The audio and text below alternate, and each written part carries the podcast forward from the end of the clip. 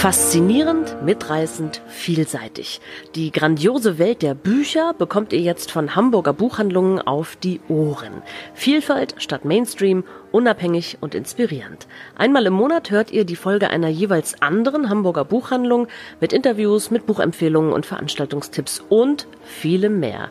Seid gespannt!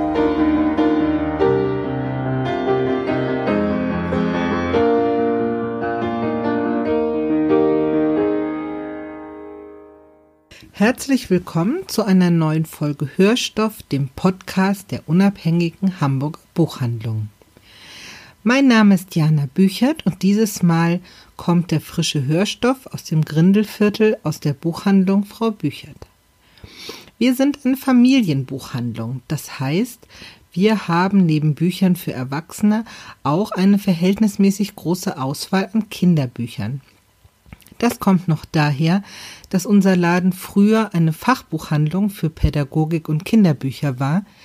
Die Pädagogik ist inzwischen verschwunden, aber die Kinderbücher sind noch da. Heute sind alle großen und kleinen Leser willkommen in unserem Laden. Wir sind eine Buchhandlung für die ganze Nachbarschaft, die hier im Grindelviertel auch noch ein bisschen familiär ist. Und weil das unser Schwerpunkt ist, soll es auch in diesem Podcast um Familie und Literatur gehen. Stefanie Taschinski ist eine sehr erfolgreiche Hamburger Kinderbuchautorin. Ihr erstes Buch war Die kleine Dame, mit der wir inzwischen mehrere Abenteuer erleben konnten. Gerade ganz frisch ist ein neuer Band erschienen, Die kleine Dame in den blauen Bergen. Aber Frau Taschinski ist sehr fleißig, deshalb gibt es von ihr auch noch die Erstlesebücher über Beefy und Pops, die Geschichte über den Funklerwald und einiges mehr. Und sie schreibt neuerdings über die Familie Flickenteppich. Der zweite Band ist gerade im Oettinger Verlag erschienen. Und das passt doch hier ganz gut für diesen Podcast, dachte ich mir. Hamburger Buchhändlerin spricht mit Hamburger Autorin über ihr neues Buch in einem Hamburger Verlag. Ich habe mich mit ihr darüber unterhalten, warum Familie ein super Thema für Kinderbücher ist und über einiges mehr.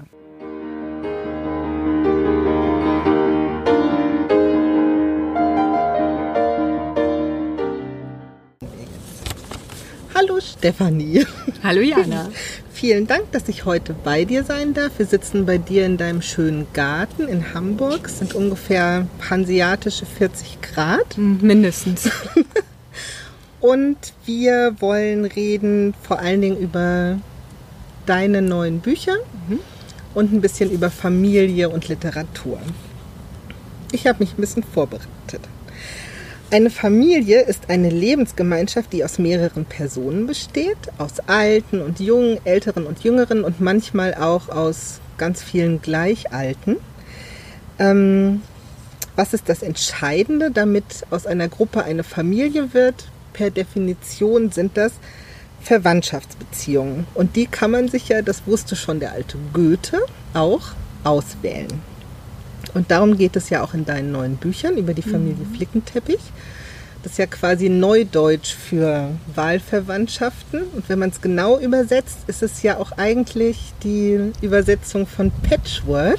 Ja, das stimmt. Ist mir aufgefallen. Eine Erweiterung eigentlich noch mehr mhm. im Vergleich zum Patchwork, weil ich hatte das damals, als ich das schrieb, auch gedacht, Patchwork ist ja oft so, dass eine neue kleine Familie mhm. entsteht. Da kommt genau. ein neuer Papa, eine neue Mama dazu und äh, bei Familie Flickenteppich ist es ja so, dass die Familie tatsächlich, also Olli ist ja alleinerziehender Vater, die Türen weiter aufmacht und durch die Kinder es gelingt, dass eigentlich dieser klassische Familienbegriff aufgelöst wird und die eine ganz neue Oma dazu gewinnen, die eben oben wohnt im Haus und sie sich trauen, ja, Familie nochmal einfach neu zu erfinden neue Leute kommen dazu. Und ist aber auch sehr verbindlich trotzdem. Und zu den Wahlverwandtschaften, als ich mich ein bisschen vorbereitet habe auf das Interview, ist mir eingefallen, bei uns früher in der Familie gab es immer diesen Spruch, Blut ist dicker als Wasser.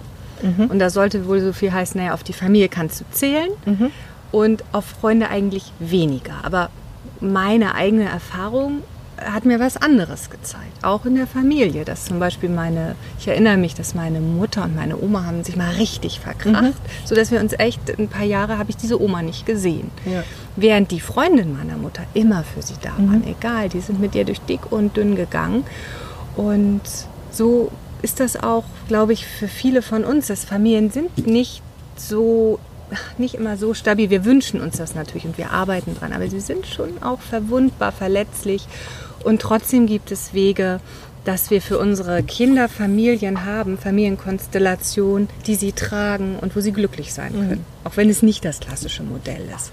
Und dann ist ja quasi Familie so eine Art ähm, Wertbegriff auch, ne? Oder wir ähm, meine beste Freundin hat mal irgendwann zu mir gesagt, wir sind ja auch Familie füreinander. Ja.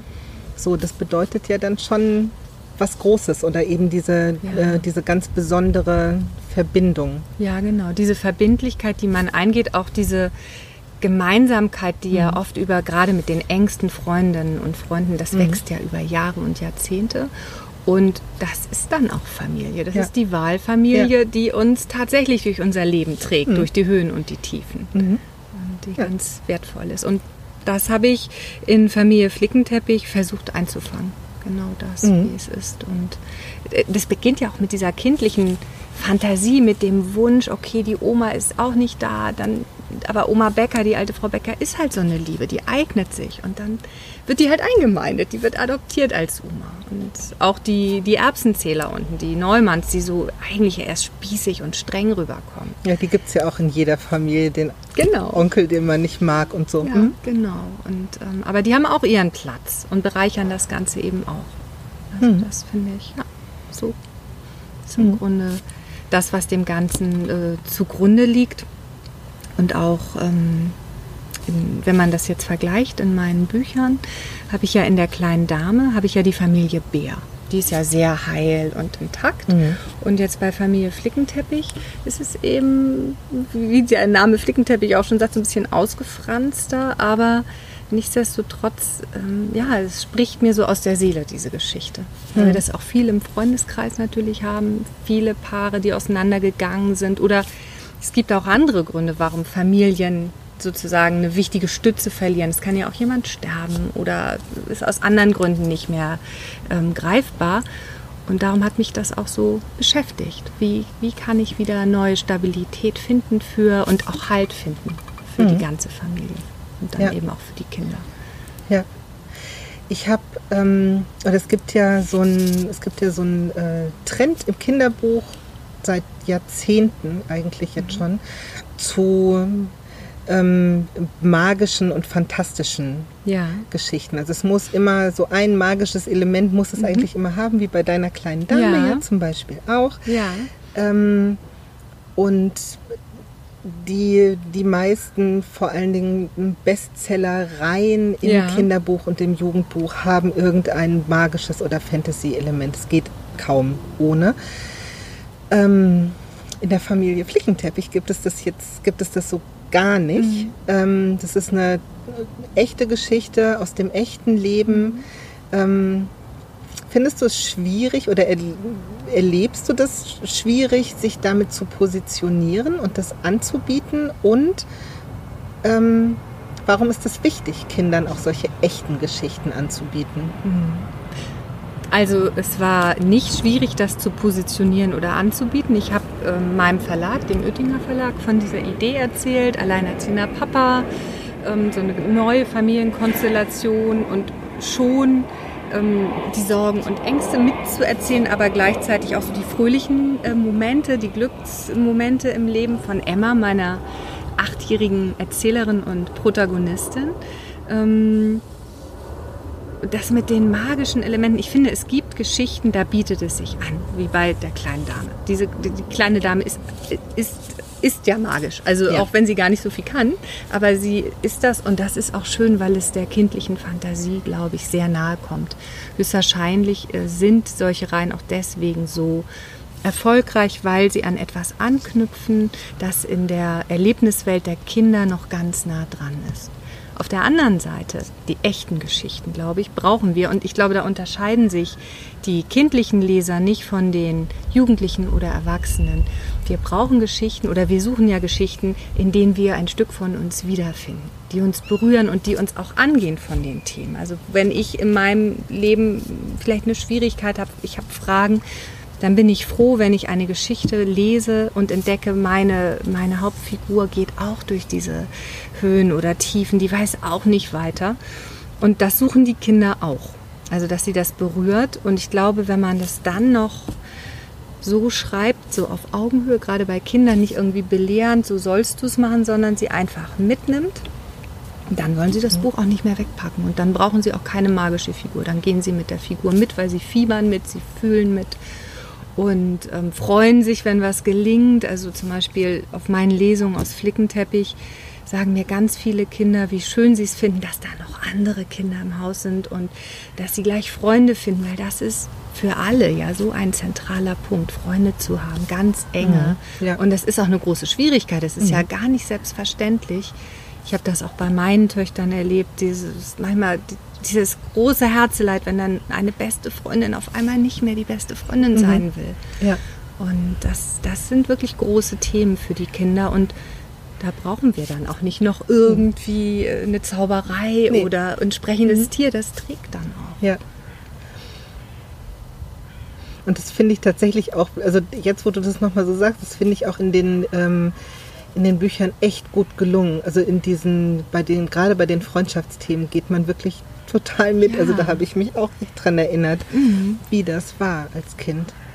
Es ist übrigens interessanterweise so, dass wenn du sagst, man, man sucht als Leser oder die Kinder suchen als Leser ähm, Figuren, mit denen die sie sich identifizieren mhm. können oder auch Geschichten, ähm, die ähm, ihnen helfen, auch durch schwierige Situationen mhm. zu gehen, ähm, dann ist das so was, also das erlebe ich im Buchladen so, dass Kinder sich tatsächlich das selbst aussuchen, ja. erwachsene Leser auch.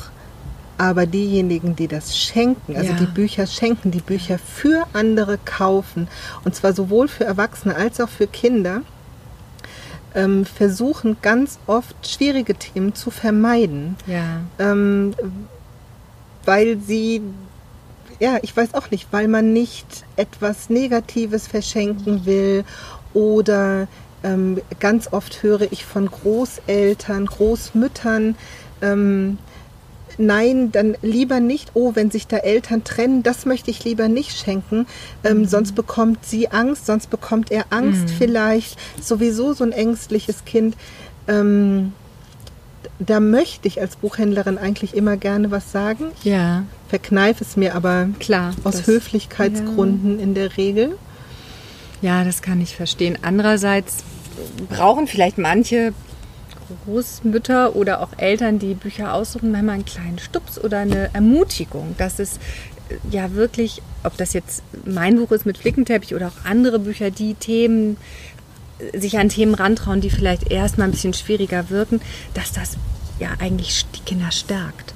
Und selbst ja. wenn, äh, also ich glaube nicht, dass ein Kind, was in einer stabilen, glücklichen Familie groß wird, Angst vor der Trennung der Eltern hat, weil es ein Buch liest, in der Alleinerziehendes, ähm, eine Elternteil jetzt ja. auch mit im Mittelpunkt steht. Ich glaube, das stärkt ihr Mitgefühl vielleicht für Klassenkameraden und Kameradinnen, die das erleben und, mhm. und gibt ihnen Einblick. Und für die anderen, die Rückmeldung bekomme ich ja auch ganz viel jetzt bei dieser Geschichte, ist es, die so froh sind, dass endlich mal eine Geschichte da ist, in der eben nicht ähm, äh, das Familien-Bullabü-Ideal ja. beschworen wird und es trotzdem Glück gibt. Ja. Ganz viel Glück und Fröhlichkeit und nicht, es ist nur problematisch. Weil mhm. das ist ja auch nicht so. Mhm. Und das ja. auch zuzulassen, weil wir machen uns, finde ich, manchmal auch was vor, wenn wir sagen, ja, die heile Familie, Kernfamilie, mhm. die ist der Garant für das Kinderglück. Das mhm. stimmt da doch nee, so auch nicht. Das stimmt nicht.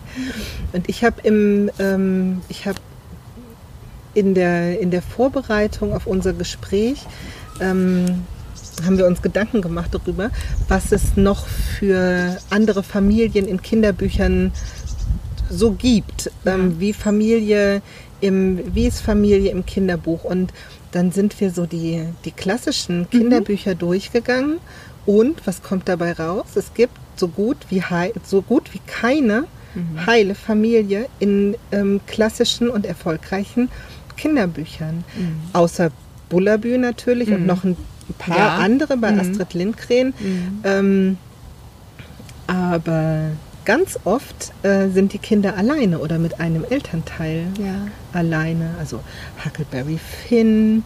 ähm, Pippi Langstrumpf, ja. Harry Potter. Ähm, die also Kinder also das, können ja auch mehr erleben, wenn sie keine Eltern haben. Das ist ja, ja ich weiß nicht, ob das so ein, es gibt ihnen Freiheit. Ja, ob das so ein Kunstgriff äh, der Autoren und Autorinnen dann ist, zu sagen, okay, es ist besser, die Eltern, ist traurig, aber es ist besser, keine Eltern und dann äh, steht den Kindern, den kindlichen Helden der Geschichten, steht dann die Welt offen. Äh, Harry Potter ist dafür ein gutes Beispiel, aber in Funklerwald habe ich das ja ähnlich gemacht. Da ist ja die Lumi, Lumis Eltern, der Vater tritt nicht auf, die Mutter ist gestorben. Gut, sie ist von der Tante so adoptiert, aber es ist halt was anderes, ob ich bei der Tante lebe oder in meiner ganz engen äh, mhm. Mama-Papa-Beziehung. Ja, das stimmt. Ja.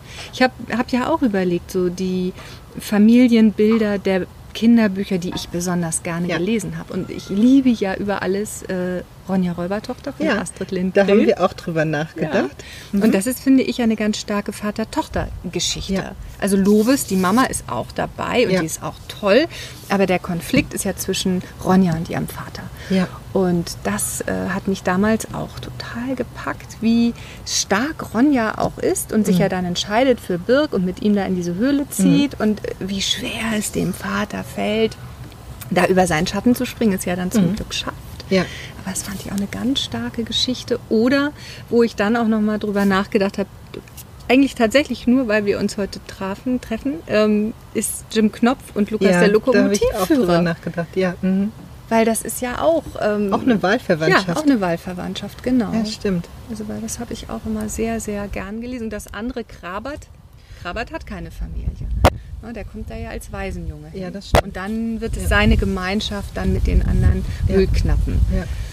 Das stimmt, aber auch all das, also wenn man jetzt so mhm. zurückdenkt, ich habe das als Kind nie in Frage gestellt, dass das so ist. Also das mhm. ähm, war jetzt kein, ähm, hatte keine, hatte keine Vorbildfunktion oder keine, ähm, keine Auswirkung auf mein, auf mein Familienbild.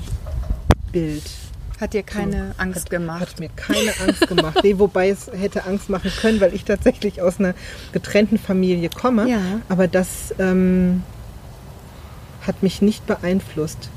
Wir hatten äh, meine, ähm, äh, meine pädagogisch gebildeten Eltern hatten mir tatsächlich ein, ein Kinderbuch damals gekauft. Das war ein, ein sehr künstlerisch gestaltetes ähm, Bilderbuch. Mhm ähm, wo es darum ging, dass die Eltern sich trennen. Das war aber in so einer Art Märchenparabel ja. verpackt. Und das fand ich wiederum, weil das so mit dem Zeigefinger darauf zeigte, unheimlich gruselig und ähm, tatsächlich mhm. beängstigend. Das war schlimm. Mhm. Aber in den ganzen anderen Geschichten kommt es ja nur so, ist ja so nebenbei. Ja. Es gibt dafür auch einen, gibt dafür einen Begriff im Moment, der auch zum Thema mit dem ähm, Rassismus-Thema gerade viel benutzt wird. So beiläu beiläufig divers, sagt ja, man. Ja. In, und dann ja im Prinzip äh, in Bezug auf Familien ja, beiläufig ja. divers. So ist es ja auch in deinem ja. Buch. Auch die Hausgemeinschaft. Ja. Wir haben ja auch das lesbische auch Pärchen da. Beiläufig und, divers. Genau. Ja, und das finde ich auch, das, das ist doch aber auch die Welt, in der wir hier leben. Ja und die funktioniert. Also ja. das finde ich halt auch so wichtig, dass das ist kein Problemthema. Das ist, mhm. das ist unser Leben und das ist in, in der Regel auch, funktioniert es gut und dann möchte ich das auch zeigen und, und die Kinder da auch bestärken, dass das ein Teil, ich bin da auch total froh, dass wir in unserem Land ähm, ja, diese Freiheiten haben und dass es darauf ankommt, wer liebt sich und nicht, ähm, welche äh, Genderrolle habe ich jetzt irgendwie. Das ähm, Finde ich gut. Da kann im Kinderbuch auch noch mehr kommen. Ich habe da auch noch neue Ideen zu. ah ja. ja. Gut. Das war ein total nettes Schlusswort, fand ich. Ähm, vielen Dank, dass ich hier sein durfte. Ich fand es auch sehr schön. Vielen Dank, dass du gekommen bist. Ja, und dass du dir die Zeit genommen hast. Sehr gerne. Als nächstes hat meine Kollegin Andrea Chiaparino noch einen Kinderbuchtipp für euch. Viel Spaß!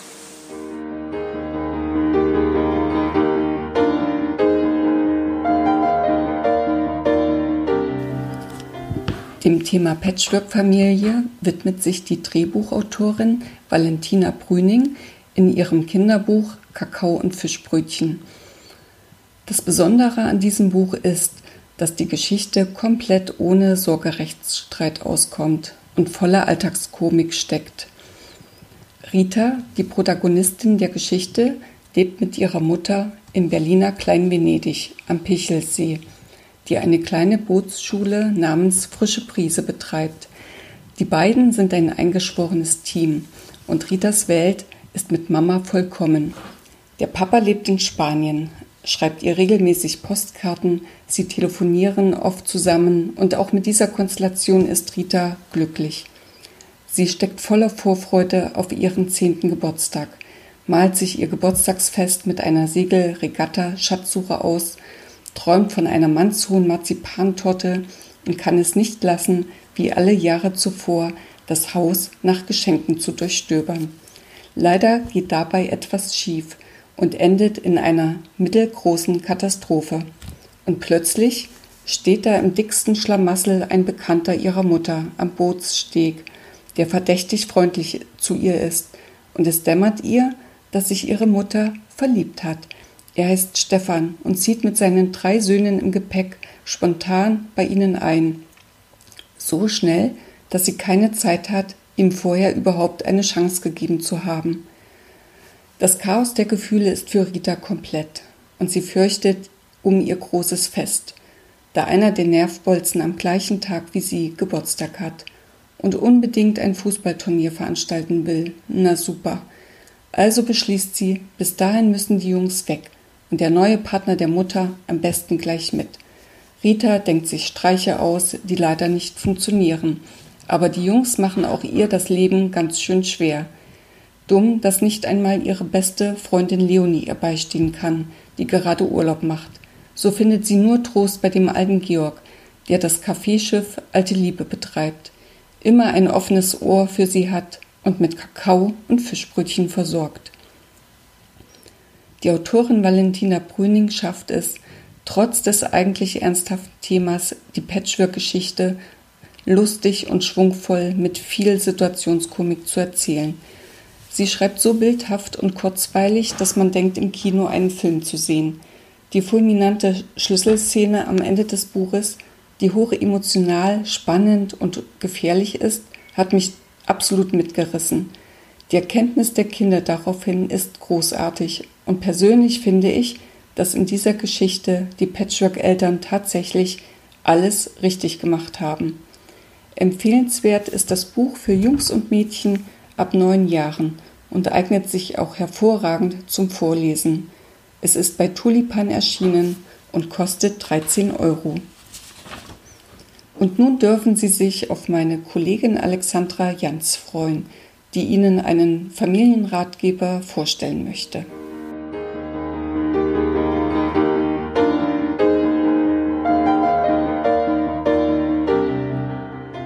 Stelle euch jetzt das gerade erst im Juni erschienene Buch Raus aus der Mental Load Falle von Patricia Camerata, erschienen im Belz Verlag vor und lege es vor allem allen Familien, besonders den Müttern ans Herz. Dieser Ratgeber war für mich ein richtiger Augenöffner, und zwar über gerechte Arbeitsteilung, so auch der Untertitel, wie gerechte Arbeitsteilung in der Familie gelingt. Die Autorin, bekannte Elternbloggerin, Psychologin und selbst Mutter von drei Kindern, sie weiß also, wovon sie schreibt, beschreibt das Phänomen des Mental Loads. Gemeint ist die mentale Last, sprich die Planungsarbeit plus entsprechende Verantwortung für die Durchführung inklusive Ergebniskontrolle bzw. Nachbearbeitung. Was hier wie Projektmanagement in der Wirtschaft klingt und dort auch bestens bezahlt wird, sind die unzähligen To-Dos, die mit Familie und Haushalt täglich anfallen – denn auch im Jahre 2020 leisten Mütter trotz Emanzipation diese Aufgaben hauptsächlich allein neben ihrem beruflichen Job, unentgeltlich und meist auch noch ohne entsprechende Wertschätzung. So kann Mental Load zur dauerhaften Belastung werden, nicht selten auch zur tiefen Erschöpfung führen. Das Lesen dieses unterhaltsamen, dennoch fundierten Ratgebers kann ein Aha-Erlebnis bereithalten. Dem Zustand der Erschöpfung liegt also weder ein Nährstoffdefizit noch mangelnde Organisationsfähigkeit zugrunde, sondern einfach ein zu viel der mentalen Last. Endlich bringt es mal jemand auf den Punkt, was Mütter alles leisten und warum es Mutter-Kind und nicht Vater-Kind-Kuren heißt. Patricia Camerata definiert in sieben Kapiteln die Symptomatik, woher Mental Load kommt, also die Entstehung dieser Problematik, zeigt die Schritte auf, wie wir von einem mentalen Alleingelassen werden hin zu einer gerechteren Arbeitsaufteilung innerhalb der Familie kommen. Und dies auf eine so unverkrampfte, praxisbezogene Art und immer geschlechterfair bleibend, dass das Lesen Spaß macht, mich zum Dauernicken verführt hat und ich außerdem noch diverse Male über die charmanten Zeichnungen der Illustratorin Frau Motte lächeln musste. In puncto Übersichtlichkeit verlor ich ein, zweimal den roten Faden, fand diesen jedoch schnell wieder in der gut gestalteten Inhaltsangabe, in der zum Schluss auch die Kapitel am Ende des Regenbogens, was geteilter Mental Load besser macht und geht nicht, gibt's nicht, Gespräche mit Männern überzeugen, warum eine faire Aufteilung des Mental Loads allen zugutekommt. Es lohnt sich also unbedingt, dieses Buch mit guten 200 Seiten zu lesen, auch als Mann oder Paar ohne Kinder. Ein Daumen hoch für diesen tollen Ratgeber. Und nun hat Jana Büchert noch eine Romanempfehlung für euch.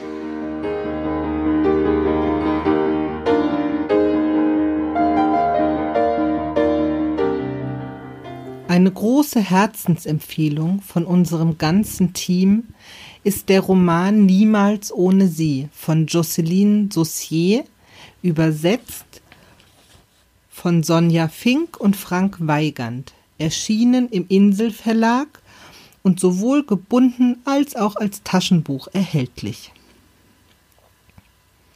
In diesem wunderbaren Roman geht es um eine wirklich außergewöhnliche Familie, denn die Cardinals haben 21 Kinder. Und so unterschiedlich die auch alle sind, insgesamt sind sie eine Macht. Sie sind eine Naturgewalt, die das kanadische Dorf, in dem sie leben, terrorisiert. Niemand hat ihnen etwas entgegenzusetzen. Sie sind verschworen und gemeinsam und einfach zu viele. Auch die Eltern haben keinen Einfluss auf ihre Kinderschar. Die Mutter kann ihnen nur noch nachts wirklich begegnen, wenn sie schlafen, und dann kann sie jedem Kind einen intensiven Augenblick ihrer Aufmerksamkeit schenken. Und der Vater ist vertieft in seine Lebensaufgabe, das Erkunden von Erzen und seine Steinsammlung im Keller. Er ist quasi völlig untergetaucht. Aus sieben verschiedenen Perspektiven wird erzählt, wie sich das ungewöhnliche Leben der Cardinals in den 60er Jahren zugetragen hat. Der Anlass für die Rückblicke auf die Geschehnisse ist das erste Zusammentreffen der gesamten Familie nach vielen Jahrzehnten. Lange nachdem sich die Kinder in alle Welt verstreut haben, haben nur einige untereinander noch Kontakt und so stehen viele von ihnen dem Familiengeheimnis allein gegenüber. Denn das immer wiederkehrende Element des Familienromans gibt es auch hier, das große Familiengeheimnis.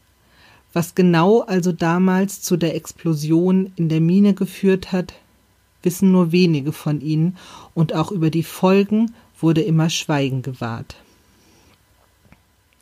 Dieses Buch mögen wir deswegen so gern, weil es eine ungewöhnliche Geschichte erzählt, auch wenn das alte Thema Familiengeheimnis auf den ersten Blick nicht originell erscheint. Aber es ist spannend gut konstruiert und wirklich überraschend. Es ist eine Lektüre für Kopf und Herz, ein richtig gutes Buch.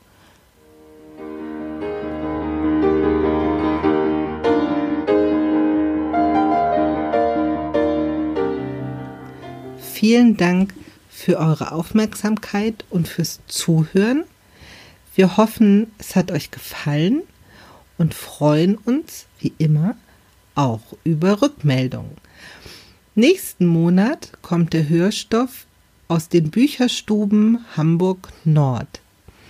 Und verabschieden möchte ich mich heute mit einem Gedicht von Robert Gernhardt mit dem Titel, wie kann es anders sein, Familie. Die Tochter zeigt viel Bein, sie hat's noch vor sich. Die Mutter hüllt sich ein, sie hat's schon hinter sich.